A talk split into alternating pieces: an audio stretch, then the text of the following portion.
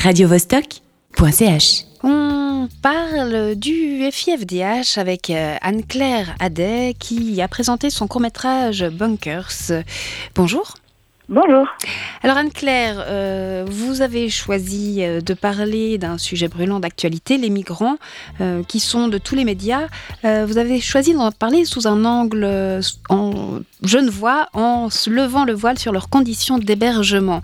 Alors peut-être pour commencer, qui êtes-vous? Est-ce que vous êtes militante, cinéaste, un peu les deux?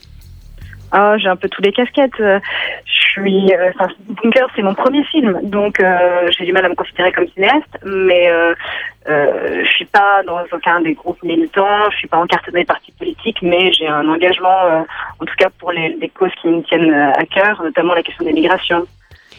Quel est votre parcours, vos études peut-être alors, j'ai pas étudié le cinéma. Moi, j'ai fait des études en relations internationales et en anthropologie. C'est plutôt sur cet angle-là que j'aborde les sujets. Très bien.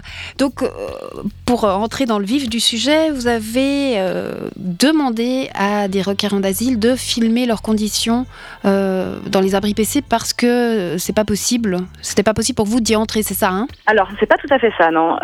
c'est plutôt l'inverse qui s'est passé. C'est que j'ai trouvé ces images qui étaient filmées au téléphone portable par des requérants d'asile il y a un an, des gens qui participaient au collectif Stop Bunkers et qui voulaient montrer en fait leurs conditions de vie sous terre et qui avaient filmé au téléphone portable dans l'abri où ils habitaient euh, leurs conditions de vie.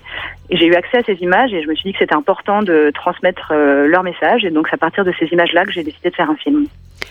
Et du coup, euh, votre film mix, moi j'ai juste vu la, la, bande-annonce, j'ai pas vu le film en entier. Votre film mix des interviews que vous faites vous et des images que ont filmé, c'est ça?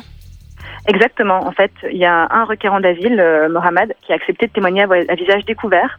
Donc, euh, lui me raconte et raconte aux spectateurs euh, son expérience de la vie souterraine, son expérience d'habiter dans un bunker pendant plusieurs mois, mais sans savoir pour combien de temps ça va durer, avec toutes les angoisses que ça suscite. Et puis, l'interview, elle est intercalée avec des images. Donc, ces images au téléphone portable qui ont été filmées de manière verticale, ce qui fait qu'en fait, sur un écran de cinéma, il y a deux bandes noires sur les côtés. Donc, ça renforce un peu cette sensation d'enfermement et le but du film, c'est de proposer vraiment une immersion dans l'abri euh, du point de vue de Mohamed, de son histoire, et puis du point de vue des personnes qui ont filmé. Donc c'est vraiment se mettre à la place de l'autre. Et est-ce que, est que ce film, il a, il a été suivi de débats dans le cadre du festival, puisqu'il a été projeté?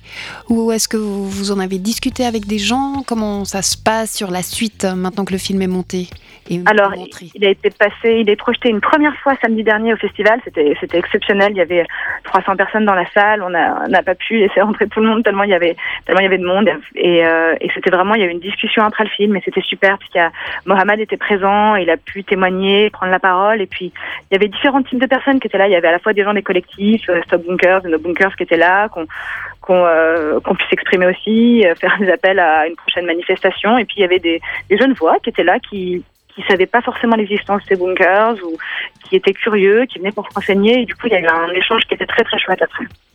Et qu'est-ce qui, qu'est-ce qui est ressorti de ces discussions quand on pense que au sein du conseil municipal de la ville de Genève, il y a eu aussi des discussions sur le fait que de proposer que ces abris PC soient ouverts pas seulement en hiver, mais toute l'année pour les personnes qui n'ont pas de logement? Qu'est-ce que, où ça nous mène tout ça? Quand on sait bah, que Genève, il y a la crise du logement et c'est une des questions qui a été posée pendant la discussion. Est-ce que si euh, on arrête de loger des requérants d'asile dans des bunkers, est-ce que du coup on pourrait héberger moins de personnes ou comment est-ce qu'on fait? Euh, La prétention du film, c'est pas de répondre à cette question. En fait, euh, moi, ce que je veux, c'est que ce film il pose une question euh, comment est-ce qu'on veut accueillir les personnes migrantes qui sont en train d'arriver en Suisse, qui vont continuer à arriver en Suisse On le sait dans ces prochaines semaines, dans ces prochains mois. et le film, c'est pas une réponse, c'est vraiment une question.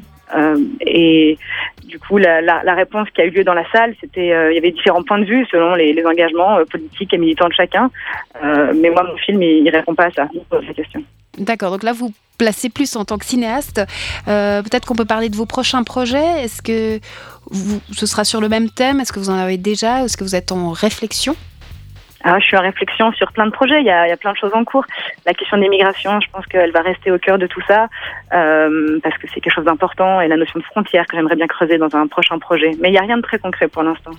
Très bien. Alors on vous laisse reprendre votre caméra et on vous remercie. Radio